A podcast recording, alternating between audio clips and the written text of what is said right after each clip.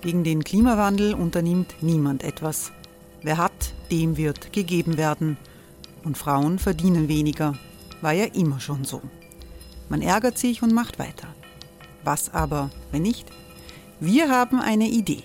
Die Falter Arena macht die Bühne frei für Menschen und Projekte, die das Land verändern. Mein Name ist Eva Konzett, ich leite das Politikressort im Falter und am Sonntag, den 26. Mai, veranstalten wir im Wiener Stadtsaal die nächste Falter Arena. Mit dabei unter anderem der ehemalige Politiker und Neosänger Matthias Strolz, Theresa Imre von Markter, Sonja Jöchtel von Love Politics oder Kari Ochsner von Ochsner Wärmepumpen. Machen statt jammern. Wir schauen uns an, wie das funktionieren kann. Kommen auch Sie vorbei. Alle Informationen und Tickets finden Sie unter falter.at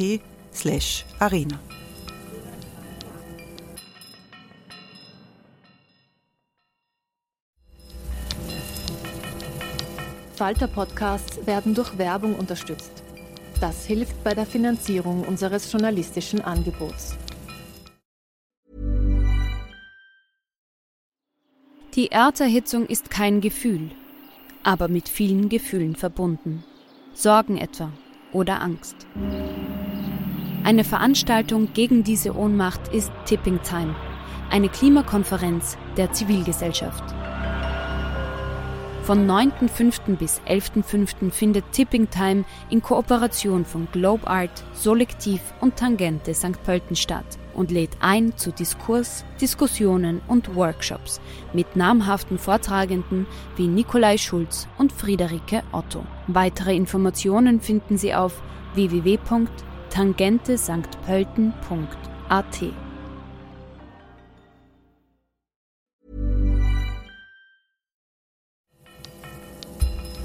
Falter Radio, der Podcast mit Raimund Löw.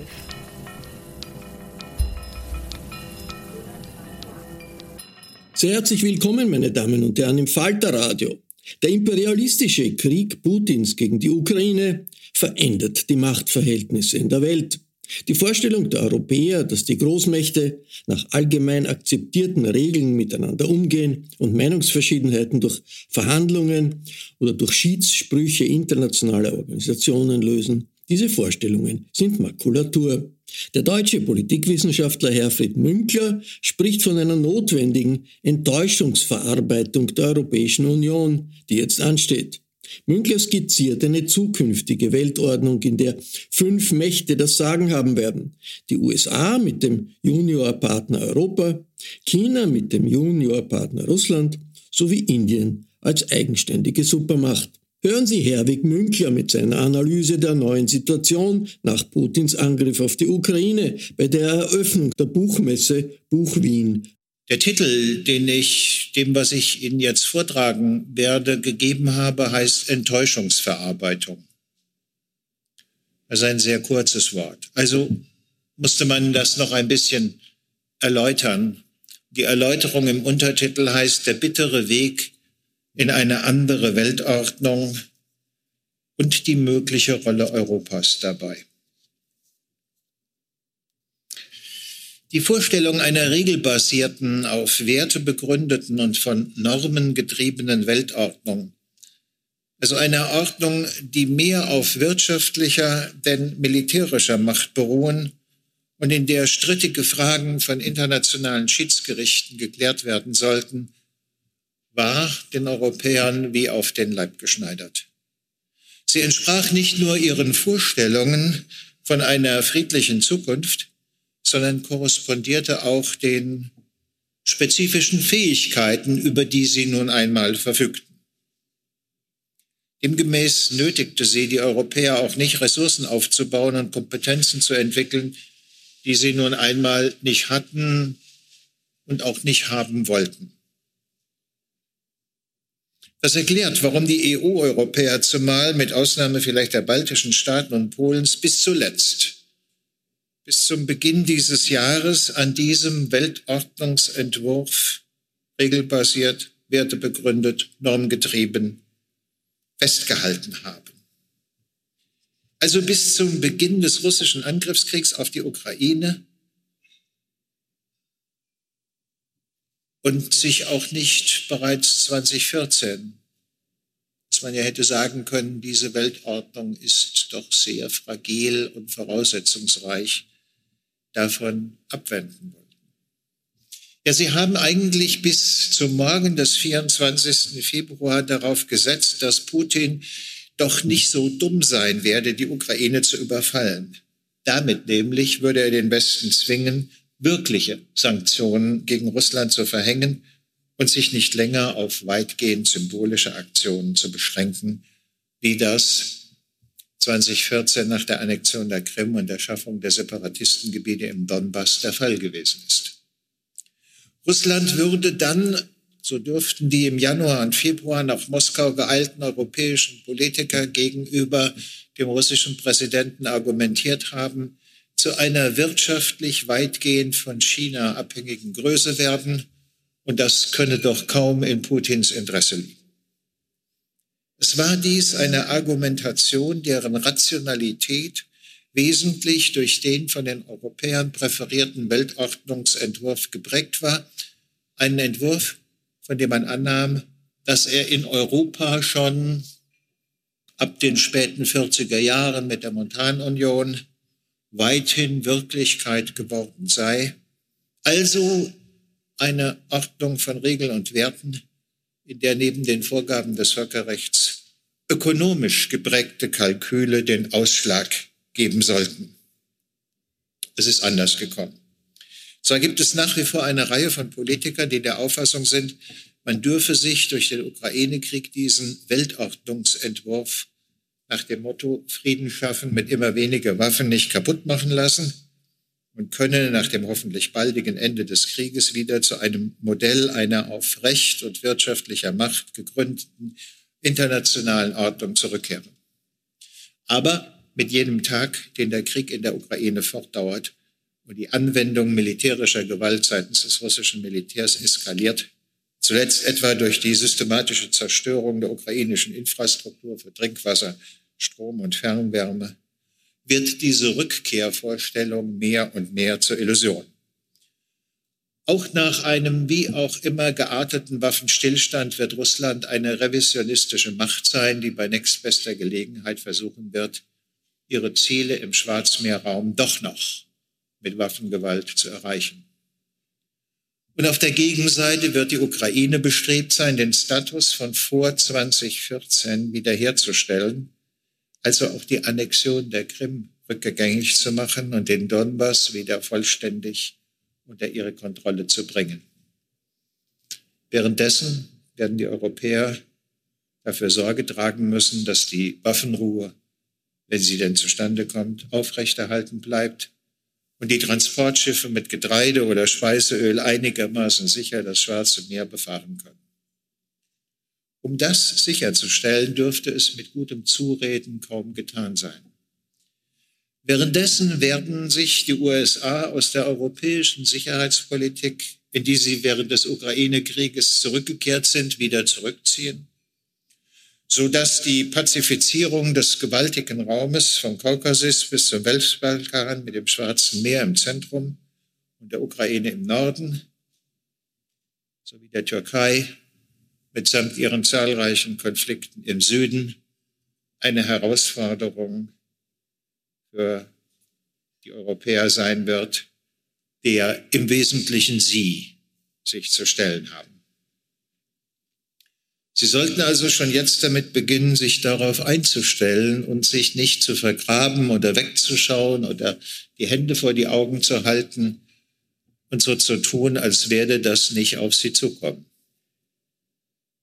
Das heißt, Verabschiedung von der bis vor kurzem gehegten Weltordnungsvorstellung, geopolitische Bestandsaufnahme mit dem Ziel, die großen Herausforderungen der nächsten Jahrzehnte einigermaßen exakt zu beschreiben, um die Voraussetzungen dafür zu schaffen, ihnen gewachsen zu sein. Und vor allem heißt das eine Selbstverwandlung der Europäischen Union aus einem Regelbewirtschafter in einen politisch handlungsfähigen Akteur. Das ist sozusagen das, was ich produktive Enttäuschungsverarbeitung nennen möchte. Schauen wir das an. Das Scheitern eines großen strategischen Projekts. Im Rückblick ist gerne von Naivität die Rede, der die meisten europäischen Politiker während der letzten zwei Jahrzehnte gefrönt hätten, oder es werden die Metaphern des Schlafs und des Traums verwendet, in denen sich die europäische Politik gewiegt habe. Mit einem Mal wollen es fast alle. Politiker wie Journalisten, Wissenschaftler wie Publizisten schon immer gewusst haben, dass das Projekt des Friedensschaffens mit immer weniger Waffen scheitern werde und dass ihm angehangen zu haben eine Formel, eine Form von Lagevergessenheit und eben Naivität gewesen sei. Was jetzt stattfinde, sei ein Erwachen in der Wirklichkeit. Ich will stattdessen zeigen, dass hinter der Politik der letzten 20, vielleicht auch 30 Jahre eine große Idee und ein strategischer Plan gestanden haben, von dem wir gleichwohl sagen müssen, sie sind gescheitert. Und dass die Metapher des Erwachens tatsächlich eine Verharmlosung der Herausforderungen ist, vor denen die Europäer jetzt stehen. Denn diese Herausforderungen laufen ein, auf eine gänzlich andere Weltordnung und eine grundlegend andere Strategie der Friedenssicherung hinaus. Am Anfang der Bearbeitung dieser Herausforderung steht also die bereits angesprochene Enttäuschungsverarbeitung. Und die wird sehr viel anstrengender und aufwendiger sein als das uns ja eigentlich tagtäglich vertraute Erwachen aus einem Schlaf oder einem Traum. Auf den ersten Blick kann das Vorhaben, die Weltordnung wesentlich auf wirtschaftliche und nicht wie in der Vergangenheit auf militärische Macht zu gründen, als ausgesprochen realistisch bezeichnet werden. Der Aufbau militärischer Macht läuft nämlich immer auf unproduktive Ausgaben hinaus, auf die Anschaffung und Pflege von Waffensystemen, von denen gleichzeitig angenommen wird, dass sie aber nie zum Einsatz kommen sollen. Wirtschaftliche Macht dagegen ist gleichbedeutend mit Wohlstand. Sie befriedet Gesellschaften in ihrem Innern. Und wenn sie obendrein auch noch zur Verhaltensbeeinflussung äußerer Mächte eingesetzt werden kann, dann kann man sagen, es sind gewissermaßen zwei Fliegen mit einer Klappe geschlagen. Das ist realistisch und kostengünstig. Ein Regulationssystem, das nicht auf militärische Gewalt, sondern auf die Kombination von ökonomischen Gratifikationen und Sanktionen beruht. Wenn man bei, da, dabei das Übergewicht der wirtschaftlich Mächtigen auch noch begrenzt, indem man diese einer Rechtsordnung mit Regeln und Schiedsgerichten unterwirft, um die Schwachen zu schützen, hat man obendrein auch noch dem Imperativ der ausgleichenden Gerechtigkeit Genüge getan. Also nicht nur kostengünstig und äh, vielleicht effizient, sondern obendrein auch noch normativ befriedigend. Eigentlich kann man sagen, was will man mehr? Eine solche Weltordnung, die nach dem Ende des Kalten Krieges als Work in Progress angesehen werden konnte, war zweifellos das Beste, was man sich realistischerweise als globale Ordnung vorstellen konnte.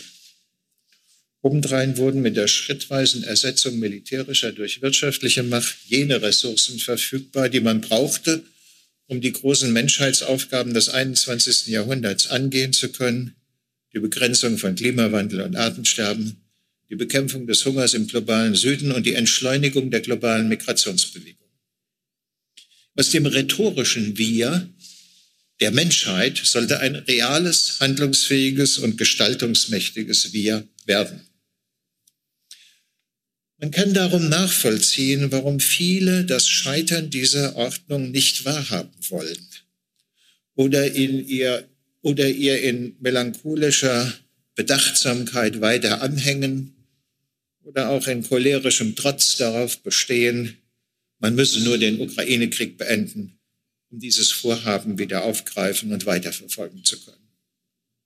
Doch weder Melancholie noch Zorn und Trotz ändern etwas daran, dass dieser Weltordnungsentwurf gescheitert ist und für lange Zeit nicht mehr auf der politischen Agenda stehen wird. Aber wenn das so ist, woran ist er denn eigentlich gescheitert? Nur an Putin? Nur am Ukraine-Krieg? Der russische Angriffskrieg gegen die Ukraine und die Rolle des Hilflosen, die, die, die den Vereinten Nationen seit Beginn dieses Krieges zugefallen ist, sind Vorgänge, die das Scheitern dieses Weltordnungsprojekts Frieden schaffen mit immer weniger Waffen sichtbar und sinnfällig gemacht haben. Keiner kann seitdem mehr sagen, das Projekt komme zwar nicht so voran, wie man sich das eigentlich vorgestellt habe, aber man dürfe es nicht aufgeben, nur weil zeitweilig ein scharfer Gegenwind herrsche. Stattdessen ist festzuhalten, einmal mehr haben sich die Vereinten Nationen als zu schwach erwiesen, um ihre Prinzipien und Werte zur Geltung zu bringen. Und selbst beim Zustandekommen des Abkommens über Getreideausfuhren auf dem Seeweg durch das Schwarze Meer hat die Türkei eine wichtigere Rolle gespielt als die Vereinten Nationen. Aber gerade den Vereinten Nationen war in dem von mir gerade beschriebenen Weltordnungsprojekt eine zentrale Rolle zugefallen.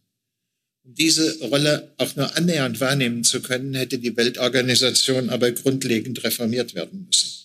Insbesondere bei den ständigen Mitgliedern des Sicherheitsrats wäre den seit 1945 eingetretenen Veränderungen der Weltbevölkerung Rechnung zu tragen gewesen und auch das Vetorecht hätte dahingehend geändert werden müssen, dass es nicht länger als Instrument der Selbstblockade genutzt werden kann. Aber alle Anläufe zu einer solchen Reform sind im Sande verlaufen und es ist nicht erkennbar, dass sich hier noch etwas bewegen wird. Erst recht nicht nach diesem Krieg. Mit der Weltorganisation werden wir also nicht rechnen können, wenn es ernst wird. Eine auf Regeln und Werten begründete Weltordnung bedarf aber eines Hüters, einer Macht, die darauf achtet, dass die Regeln eingehalten und die Werte respektiert werden. Dafür hätte es tatsächlich einer starken Weltorganisation bedurft, die politisch handlungsfähig ist. Aber da sie es je war, die UNO ist eher eine Ausnahme als der Normalfall. Infolgedessen hatten in den letzten drei Jahrzehnten die USA die Rolle des Hüters der globalen Ordnung zumindest partiell übernommen. Doch von Somalia bis Afghanistan haben sie sich dabei nicht sonderlich geschickt angestellt. Und sie sind immer wieder in den Verdacht geraten, eher ihre eigenen Interessen als Weltmacht zu verfolgen, denn die der Weltgemeinschaft. Und schließlich zu guter Letzt sind ihnen die Lasten und Kosten die mit dem Hüterprojekt verbunden sind, zu groß geworden und sie haben sich demonstrativ aus dieser Rolle verabschiedet. America First lautete die von US-Präsident Trump dafür ausgegebene Formel. Sinnfällig wurde die Verabschiedung aus der Hüterrolle mit dem Abzug der US-amerikanischen Truppen und der ihrer Verbündeten im Sommer 2021 aus Afghanistan mitsamt den erschütternden Szenen vom Flughafen in Kabul als verzweifelte Menschen sich an die zum Start rollenden Flugzeuge klammerten. Dieser Abzug fand zwar bereits unter Trumps Amtsnachfolger Biden statt, doch auch der konnte und wollte die Abzugsentscheidung nicht rückgängig machen. Heißt, auch die US-Demokraten haben sich aus der Rolle eines Hüters der globalen Ordnung verabschiedet und verfolgen nun eher ihre eigenen geostrategischen Interessen als dass sie sich die Pflichten eines Hüters der globalen Ordnung aufbürden lassen. Eine Ordnung der Regeln und Werte hat jedoch keinen Bestand, wenn ein solcher Hüter fehlt. Dann macht jeder halt letzten Endes, was er will. Eine Alternative zu den USA als Hüter ist indes nicht in Sicht. Die Europäer, mein Gott, sind dafür untereinander viel zu zerstritten und nicht einig. Die Chinesen, die zeitweilig als Nachfolgemacht der USA gehandelt wurden, haben andere Interessen, als sich durch globale Aufgaben in Anspruch nehmen zu lassen. Schauen wir noch mal genauer hin. Die regelbasierte und auf Werte gestützte Weltordnung sollte die Bildung von Einflussgebieten durch die großen Mächte, die sie dann auch militärisch kontrollieren, überflüssig machen. Und zwar durch den freien Zugang zum Weltmarkt und die Bildung globaler Handelsketten, die an die Stelle einer politischen und notfalls auch militärischen Kontrolle von rohstoffreichen Einflussgebieten durch die dominierenden Mächte treten sollten. Nun haben sich freilich die globalen Handelsketten bereits während der Pandemie als erheblich störungsanfällig erwiesen. Der freie Zugang zum Weltmarkt ist obendrein durch die westlichen Wirtschaftssanktionen konterkariert worden. Und die Entkoppelung der westeuropäisch-atlantischen Wirtschaftskreisläufe vom russischen Wirtschaftskreislauf hat die Vorstellung von Interessen und Einflussgebieten, aus denen verlässlich Rohstoffe und Energieträger bezogen werden können, wieder attraktiv werden lassen. Vor allem aber hat China im Rahmen seiner Seidenstraßenstrategie seit längerem schon auf die Herstellung von Einflussgebieten gesetzt und dabei große Räume in Zentralasien und Afrika in seine Abhängigkeit gebracht. In der Folge haben auch andere unter dem Eindruck eines drohenden Ausschlusses von dringend benötigten Rohstoffen beziehungsweise der Bildung politisch kontrollierter Kartelle ihrerseits mit der Sicherung von Einflussgebieten begonnen. Muss nur hinhören, wie häufig jetzt von den Europäern über Afrika als ein Raum gesprochen wird, den man fälschlicher und dummerweise zu lange vernachlässigt habe. Also darüber ist eine Konkurrenz entstanden, die ein erhebliches Konfliktpotenzial erhält, was in einer, enthält, was in einer regelbasierten, auf Werte gestützten und von einem globalen Markt getragenen Weltordnung gerade hatte vermieden werden sollen. Aber sobald, das ist das Spannende dabei, einer der relevanten Akteure mit der Inanspruchnahme von Interessengebieten beginnt, setzt er eine Dynamik in Gang, der die anderen nicht tatenlos zusehen können.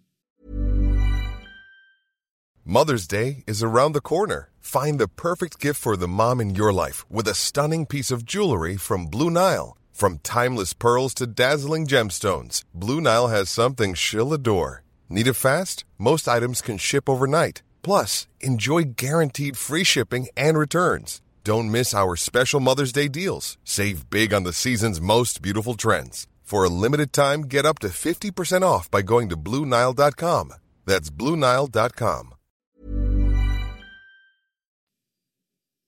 Dabei hat nicht Russland, sondern China eine führende Position eingenommen. Nun hat China freilich im Rahmen seiner Seidenstraßenstrategie vor allem fiskalische Macht, also wirtschaftliche Macht eingesetzt, um Einflussgebiete zu schaffen. Etwas Vergleichbares war den Russen eben nicht möglich, denn in deren Portfolio der Machtsorten ist wenig fiskalische, wirtschaftliche und kulturelle Macht vorhanden, durchaus aber viel militärische Macht, allerdings nicht so viel, wie der Chef geglaubt hat und ähm, er deswegen in Probleme geraten ist. Und als sich die Ukraine seit den beiden Maidan-Bewegungen zunehmend dem russischen Einfluss zu entziehen begann, wurde eben dann militärische Macht eingesetzt. Die Wiederherstellung des Imperiums, sei es nun eines am Territorium der einstigen Sowjetunion orientiertes oder auch eines, das dem alten Zarenreich verpflichtet ist, konnte also russischerseits nur durch den Einsatz von Gewalt vorangetrieben werden. Andere Machtsorten hatte man nicht. Aus der Distanz betrachtet ist das durchaus ein Ausdruck von Schwäche. Aber das ändert nichts daran, dass dies der schwerwiegendste und folgenreichste Bruch mit dem Projekt einer auf Frieden und Prosperität ausgerichteten Weltordnung war. Und auch hier gilt, dass das Agieren eines einzigen folgenreich ist und irreversibel ist für alle anderen. Bleibt noch die Frage zu beantworten, warum bei Beginn des russischen Angriffskrieges die Instrumente der wirtschaftlichen Macht, die ja als ein Mittel der Eindämmung revisionistischer Akteure an die Stelle militärischer Gewalt getreten waren oder zumindest hatten treten sollen, nicht gegriffen haben, weder als Abschreckungsmittel noch zwecks einer relevanten Einschränkung der Kriegführungsfähigkeit des Angreifers. Offenbar ist eine elementare Voraussetzung des Systems der wirtschaftlichen Macht, dass die verantwortlichen Politiker der großen Mächte kalkülrationale Akteure sind, die ihre Entscheidungen auf der Grundlage von Kosten-Nutzen-Bilanzen treffen. Ist nur einer unter ihnen der von Ressentiments, also heruntergeschlucktem Zorn, der sich irgendwo in den Eingeweihten zu Groll verwandelt, der unter Ressentiments leidet und von ihnen getrieben wird, etwa weil er imperiale Phantomschmerzen hat. Es also an einer Stelle schmerzt, die äh, sozusagen längst nicht mehr beim Imperium ist. Und genau das tut weh. Dann greift wirtschaftliche Macht nicht, weil die wirtschaftliche Bilanz in den Entscheidungen dieses Akteurs von Erinnerungsnarrativen an einstige Macht und Größe überlagert ist. Wenn wir uns erinnern, kann man sagen, es hat Ende 21, Anfang 22 ein Duell stattgefunden zwischen der westlichen Argumentation, lass die Finger von der militärischen Macht, du gefährdest den zugegebenermaßen begrenzten Wohlstand deiner Leute, und der putinschen Erzählung, was denn alles Katharina die Große, Peter der Große und derlei mehr einstens für das Imperium getan hat. Das ist eine interessante Konstellation, also sozusagen die Sozialwissenschaften und die Kulturwissenschaften zusammenarbeiten können, um zu erklären, wie hier etwas passiert ist, wovon die meisten von uns ja gedacht haben, es werde nicht passieren. Und dass das gegriffen hat, ist natürlich vor allen Dingen dann der Fall, wenn ein Großteil der eigenen Bevölkerung diesen historischen Narrativ, man kann auch sagen Geschichtsklitterung, natürlich, ja, aber treten wir mal zurück, seien wir nicht Partei, also diesen historischen Narrativen folgt. Zu diesem Problem kommt so etwas, was ich ein Time Lag nennen will. Ein gegenüber militärischer Gewalt verzögertes Wirksamwerden wirtschaftlicher Macht, das bei dem, der sich des Militärs bedient, die Vorstellung aufkommen lässt, er könne mit einem kurzen und räumlich begrenzten Krieg vollendete Tatsachen fait accompli schaffen, die nach einiger Zeit, weil die Gegenseite sich sie kurzfristig sowieso nicht revidieren könne, von der Weltgemeinschaft irgendwie schon hingenommen werden. Wahrscheinlich hat das vorsichtige und zurückhaltende Agieren des Westens nach der Krim-Annexion Putin in der Auffassung bestätigt, derlei könne auch bei der Übernahme der gesamten Ukraine oder zumindest doch bei der Annexion aller Gebiete links des Dnipro gelingen. Zumal der Westen bei nachhaltigen Sanktionen gegen Russland davon auch eine Reihe von Nachteilen haben werde und das werde er schon nicht in Kauf nehmen. Darin hat er sich nun verkalkuliert, denn weder hat das russische Militär innerhalb weniger Tage die gesamte Ukraine besetzen können, noch hat der Westen darauf verzichtet, nachhaltige Sanktionen gegen Russland zu verhängen. Und vor allem hat der erfolgreiche Widerstand der ukrainischen Streitkräfte den westlichen Ländern die Möglichkeit verschafft, das ukrainische Militär durch entsprechende Waffen- und Munitionslieferungen so zu ertüchtigen, dass es der russischen Übermacht nicht nur standgehalten hat, sondern diese inzwischen auch zurückzudrängen vermochte. Kurzum, der Westen bekam die Gelegenheit, den Einsatz wirtschaftlicher Macht durch die Bereitstellung militärischer Macht zu ergänzen oder auch zu ersetzen.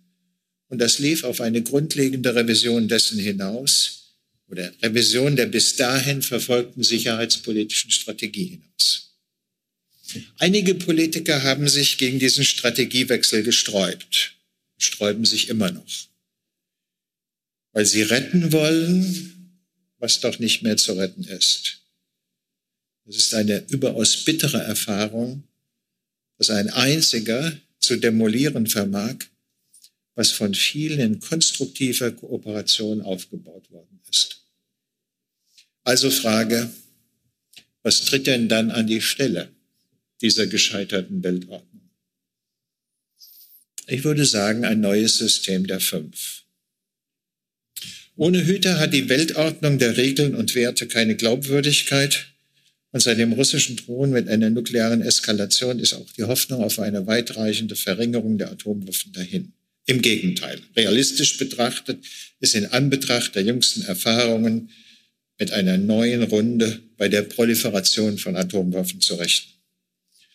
Militärische Macht wird also wieder eine größere Rolle spielen, vermutlich eine deutlich größere Rolle.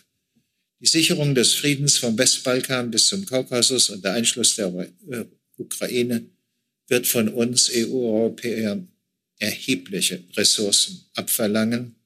Und all das hat zur Folge, dass die Europäer wohl auf Jahrzehnte hinaus den Höhepunkt ihres Wohlstands überschritten haben dürften. Zusammengefasst.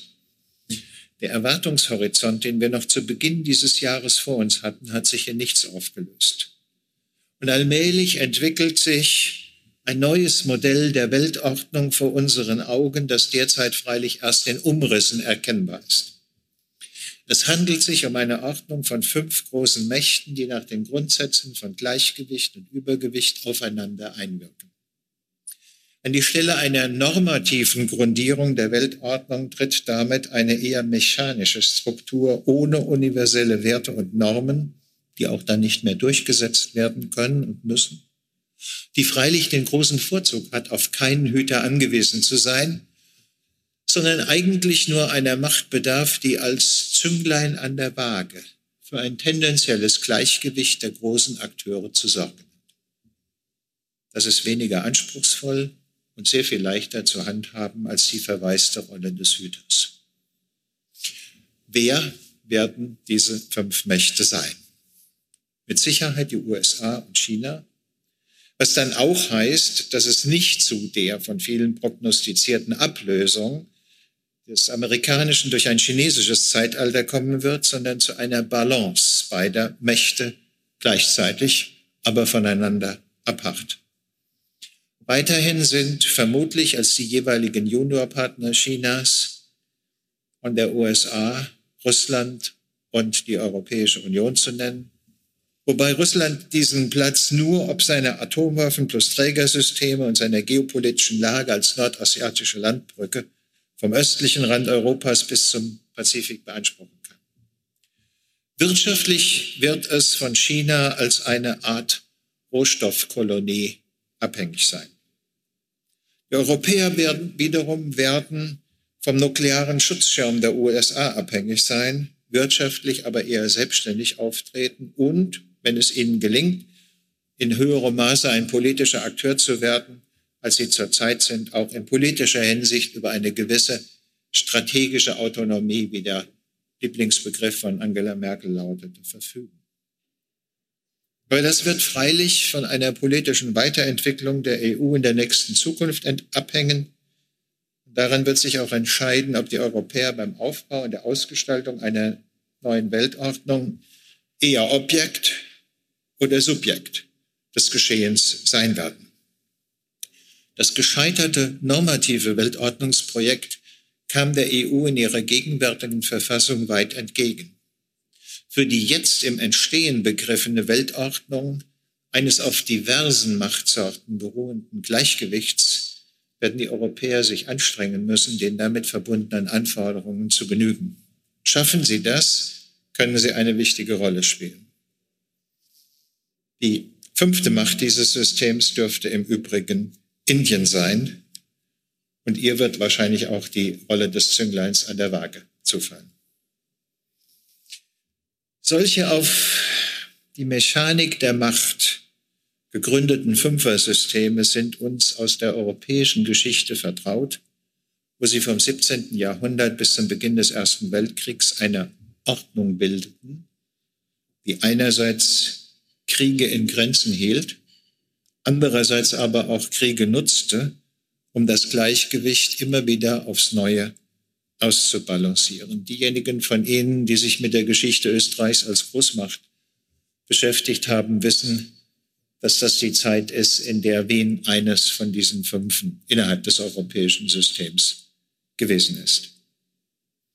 In der Regel sind solche Fünfer-Systeme durch Zweierkonstellationen geprägt bei deren Zusammenkommen geostrategische, aber auch verfassungspolitische und sozialstrukturelle Aspekte eine Rolle spielen. Also heilige Allianz gegen die liberalen Mächte des Westens im 19. Jahrhundert, nicht? Oder in der gegenwärtigen Situation kann man ja auch schon sehen, wie sich auf der einen Seite die liberalen demokratischen Rechtsstaaten formieren und auf der anderen Seite ja im weiteren Sinne diese autoritären Regime, die man aber nicht in einen äh, Topf werfen sollte, sondern unterscheiden sollte zwischen einem autoritär-autokratischen Regime wie dem Russlands und einem autoritär-technokratischen Regime wie dem Chinas.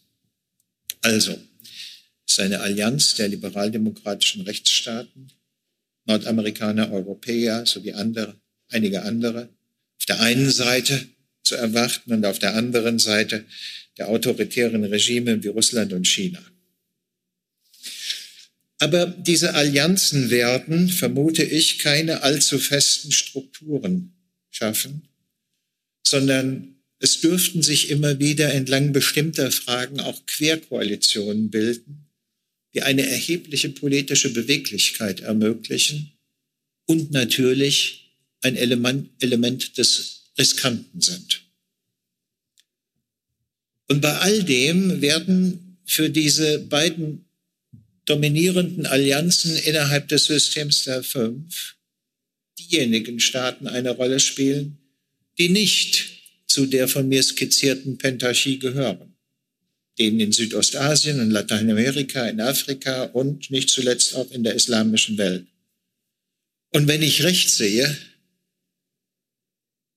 war bis heute Morgen in Elmau auf einer Tagung über ukrainische und russische Literatur, hat Olaf Scholz mit den Einladungen der Präsidenten von Indonesien, Indien, Südafrika und Argentinien bereits dieses Spiel des Kampfes um die zweite Reihe, wie Parag Khanna das nennt, eröffnet.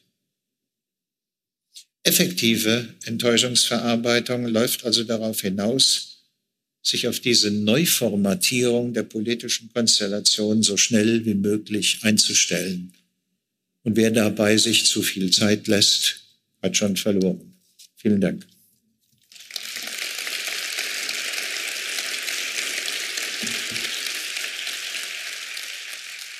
Sie hörten den deutschen Politikwissenschaftler Herfried Münkler bei der Eröffnung der Buchmesse Buch Wien am 23. November 2022.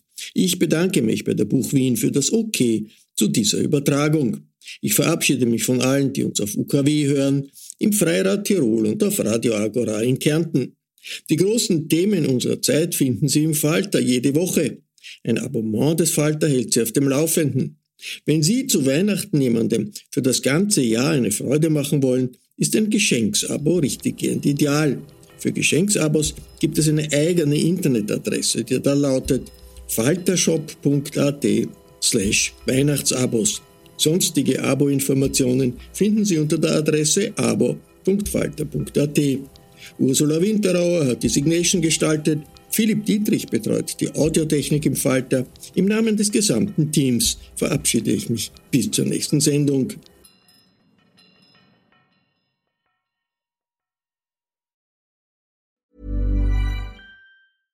Small details are big surfaces. Tight corners are odd shapes. Flat, rounded, textured or tall. Whatever your next project, there's a spray paint pattern that's just right because Rust new Custom Spray 5 in 1 gives you control with five different spray patterns. So you can tackle nooks, crannies, edges, and curves without worrying about drips, runs, uneven coverage, or anything else. Custom Spray 5 in 1. Only from rustolium Hi, I'm Daniel, founder of Pretty Litter. Cats and cat owners deserve better than any old fashioned litter. That's why I teamed up with scientists and veterinarians to create Pretty Litter. Its innovative crystal formula has superior odor control and weighs up to 80% less than clay litter. Pretty Litter even monitors health by changing colors to help detect early signs of potential illness. It's the world's smartest kitty litter. Go to prettylitter.com and use code ACAST for 20% off your first order and a free cat toy. Terms and conditions apply. See site for details.